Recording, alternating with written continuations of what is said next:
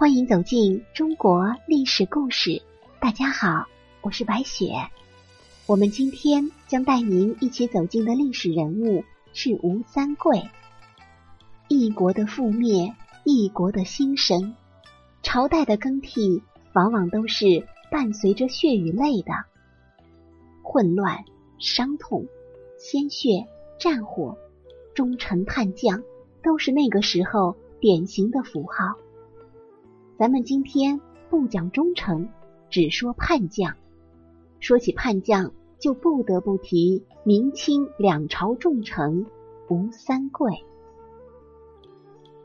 在历史上啊，《正史史录》里是这么评价吴三桂的：投亲又反清，出尔反尔，在中国历史的一个交叉点上，他完全能够主宰中华民族今后的方向。却为一己之私大开山海关，让大清兵入关，从此中华民族前进的脚步停滞了，甚至是倒退了。强大的中国在近代史上败落，这是一场民族的悲剧，国家的悲剧。作为这场悲剧的始作俑者，吴三桂难逃其咎。他永远是民族的罪人。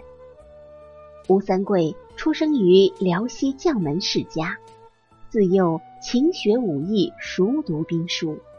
他的未来注定是要在战场上的，而他自己也是十分的争气，作战勇猛，屡立大功，很快就受到明朝皇帝的重用。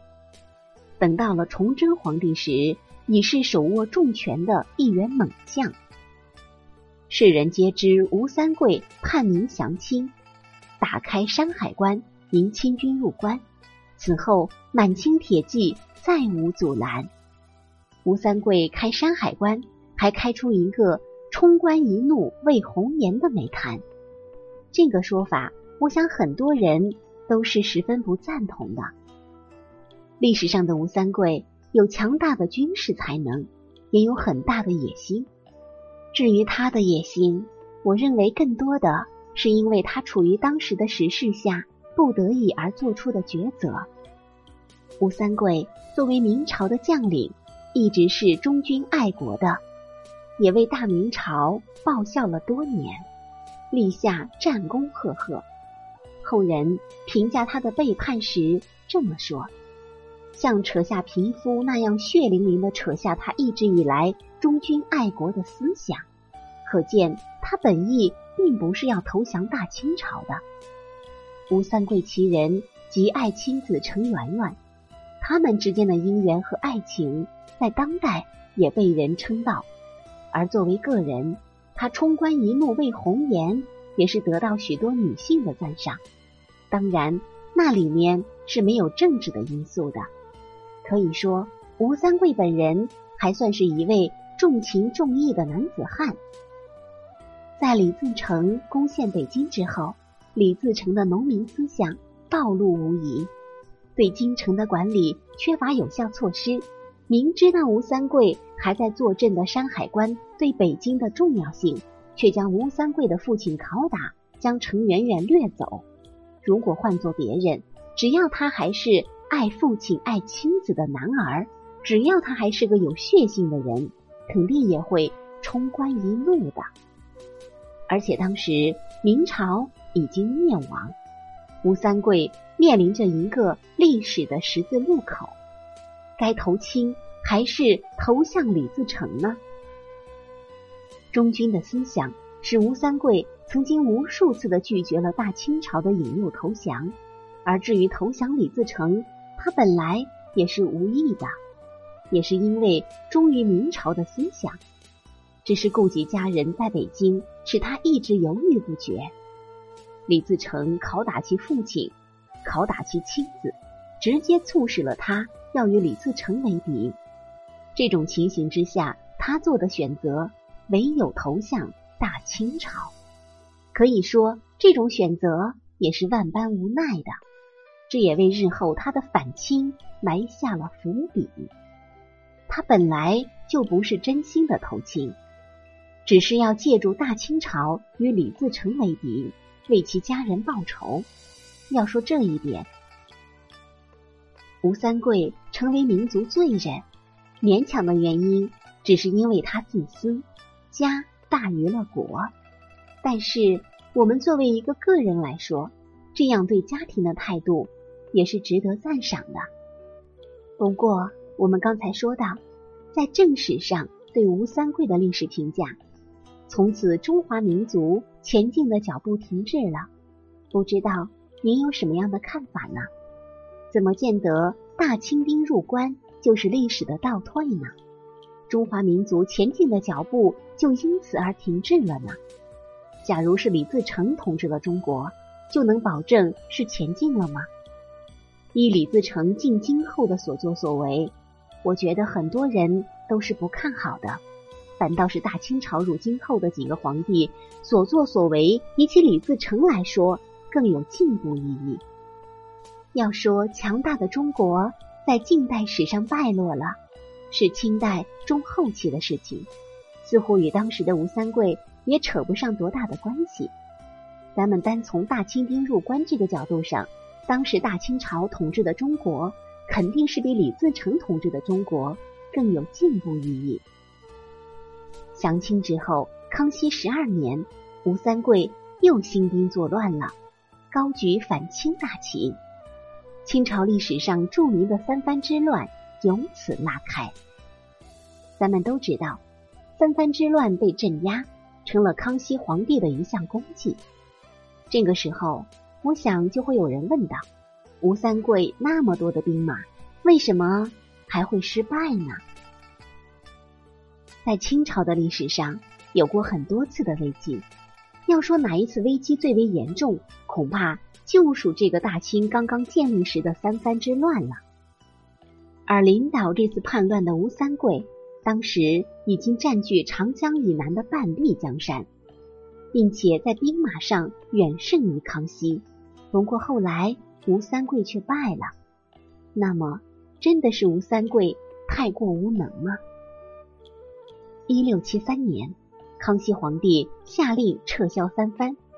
同年十一月，吴三桂杀死云南巡抚朱国治，自封兵马大元帅，开始了对清政府的战争。吴三桂联合平南王尚可喜、晋南王耿精忠，以强势兵力。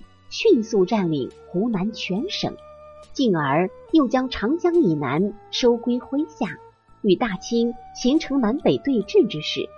而此时的吴三桂没有选择继续北上直捣燕京，而是选择沿江布置防御工事，这给了康熙调整部署的时机。康熙通过分化三藩势力，对各地反叛者实行招抚。军事上以重点打击吴三桂为主，集中主要兵力进攻湖南，同时又给予汉人将领充分的信任，使得军队士气大增。耿精忠、尚可喜先后被康熙收服，最终清兵攻破云南，吴三桂抑郁而死。那么这场动乱之后，吴三桂的后代又有着怎样的结局呢？吴三桂的世子吴应熊娶清朝建宁公主为妻，二人还有子嗣。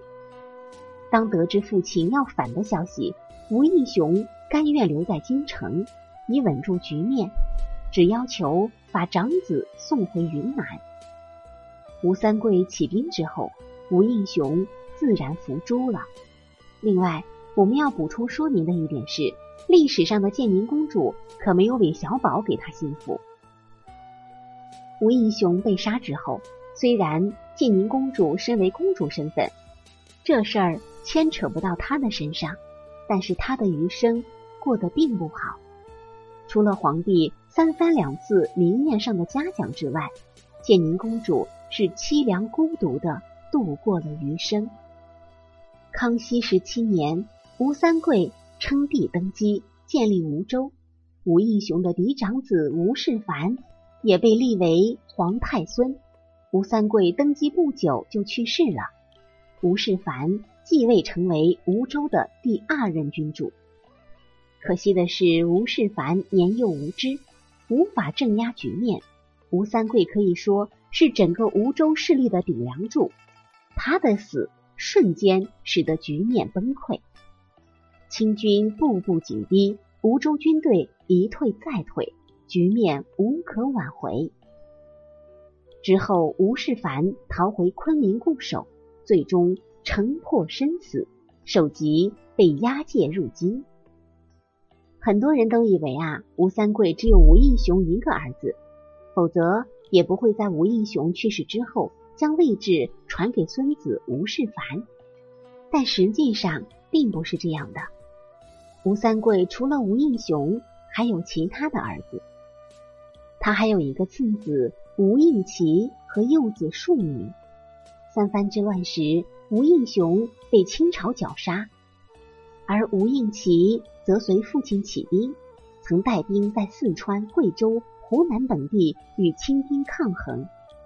后来军心溃散，吴应奇辅佐侄子吴世凡退守昆明。在这之后，史籍中再也没有记载吴应麒的事迹。估计要么就是在守卫昆明之时战死，要么是临阵逃脱，死后隐姓埋名了。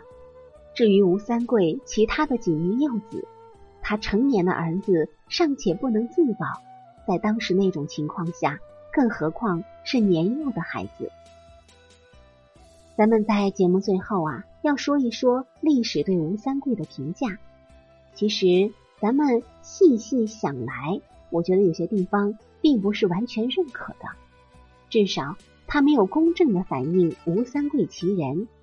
就其人本身来说，吴三桂应该还算是一位杰出的将领，人品也是可圈可点。关键是，他本人从来就没有投降的思想，只不过是在当时的情势下，他唯有自尽才能够换取民族英雄的名声，反之就必然会是民族罪人，没有其他的选择。对于他叛贼的这种认定。完全是出于民族情感，但是咱们从个人情感上来看，我觉得吴三桂还是一个值得赞赏的人。他从来就没有作为一个奸贼存在过，只是无情的历史把他推向了罪人的行列。这是历史的不幸，更是吴三桂的不幸。好了，朋友们，到这里本期故事就结束了，感谢您的收听。喜欢的朋友欢迎点赞转发，也欢迎您评论留言。下期我们将和您一起走进乾隆朝时期的皇后辉发那拉氏背后真实的故事。我是白雪，下期再见。